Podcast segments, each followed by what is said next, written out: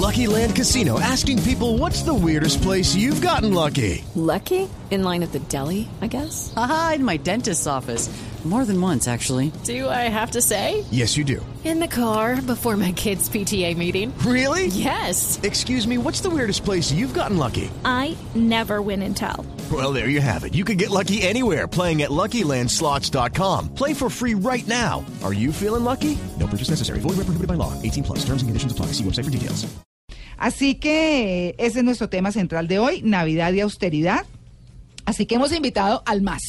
a Un invitado que nos encanta Sí, mucho. lo máximo. Que vamos a ver cuándo es que viene a Bogotá, porque pues él es feliz en su eje cafetero, pero nosotros aquí queremos conocerlo también, eh, como dicen, personalmente. Sí, personalmente y en persona. En per- sí, sí, sí, él siempre, por supuesto, sale del eje cafetero. Mauricio Henao, muy buenos días. Eh, María Clara, qué generosa con tus palabras. Buenos días para ti, para Mauricio y para todos los compañeros en tu mesa de trabajo. Qué rico que ya estamos en Navidad y gracias ¿Cierto? por tu invitación. Claro Ay, que sí. claro que sí. Pues Mauricio nos va a acompañar dos sábados, por supuesto, porque estamos hablando de estos temas. Es conferencista de algo que a mí me encanta, que es transformación interior. Bueno, porque uno tiene que pensar de para adentro, ¿no? Bueno, Mauricio, ¿con qué arrancamos en esta Navidad de austeridad?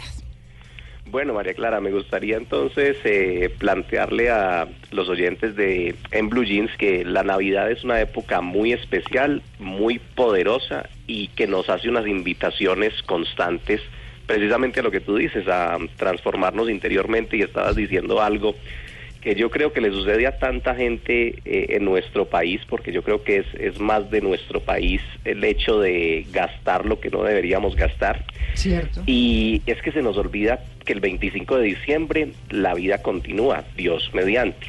Que el primero de enero la vida continúa.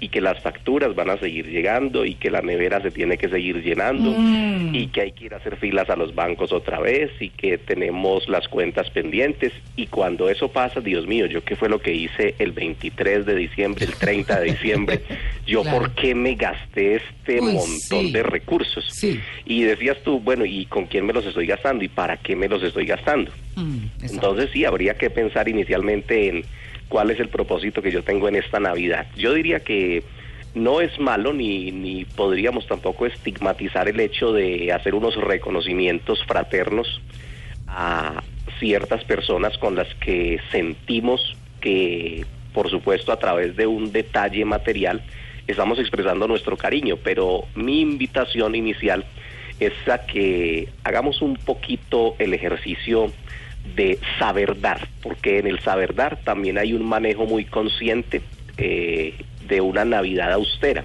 no carente, no, no es hacerle apología a la tacañería ni a la escasez, sino saber dar con conciencia y ser austero en la medida en que yo comprenda que la Navidad tiene un sentido profundo más allá de esos ires y venires y esos afanes que nos cogen a veces en este tiempo para gastar pues lo que no corresponde gastar.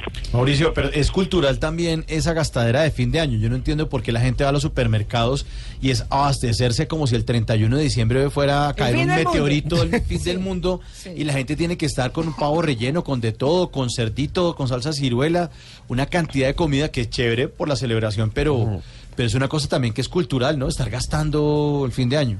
Fíjese, fíjese Mauro que eso pasa con los supermercados, pasa con los bancos. Yo no sé qué ocurre eh, en la en la mentalidad nuestra eh, que un 23 de diciembre en la tarde o un 24 en la mañana eh, o un 30 de diciembre eh, los bancos son atiborrados y uno pensaría bueno será que este banco se va a acabar y la gente tiene que sacar la plata. Yo no sé qué es lo que está pasando Sí, aquí.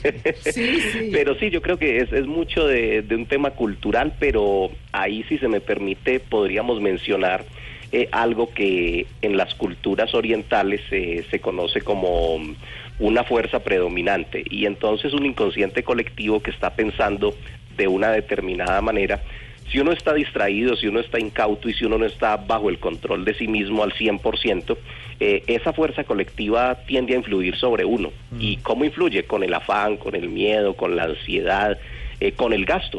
Es una fuerza del inconsciente colectivo precisamente y esos son los, los temas culturales que eh, a veces jalamos, jalamos de muy occidental también, ¿no? Es como Sí, muy, por o supuesto. sea, es como de- lo hacen los gringos y de ahí para abajo todos nosotros.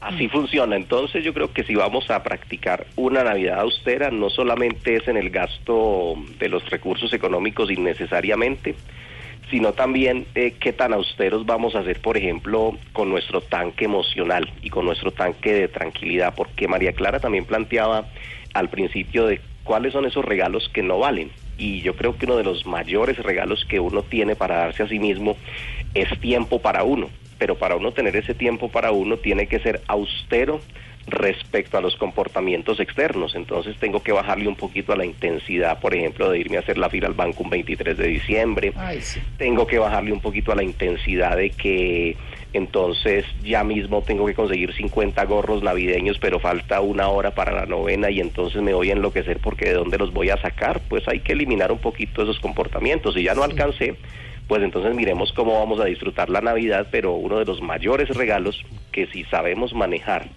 eh, ese tiempo para nosotros no nos cuesta nada, pero tenemos que, que saber que eso pues empieza desde una comprensión de qué es tiempo personal verdaderamente. Claro, pues bueno, ese es nuestro tema central, de eso vamos a estar hablando. Eh, Mauricio nos va a estar acompañando a lo largo de esta hora, tocando desde diferentes puntos de vista Navidad y austeridad.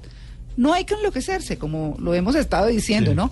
Lo que se puede, pero eso sí con todo el amor del mundo.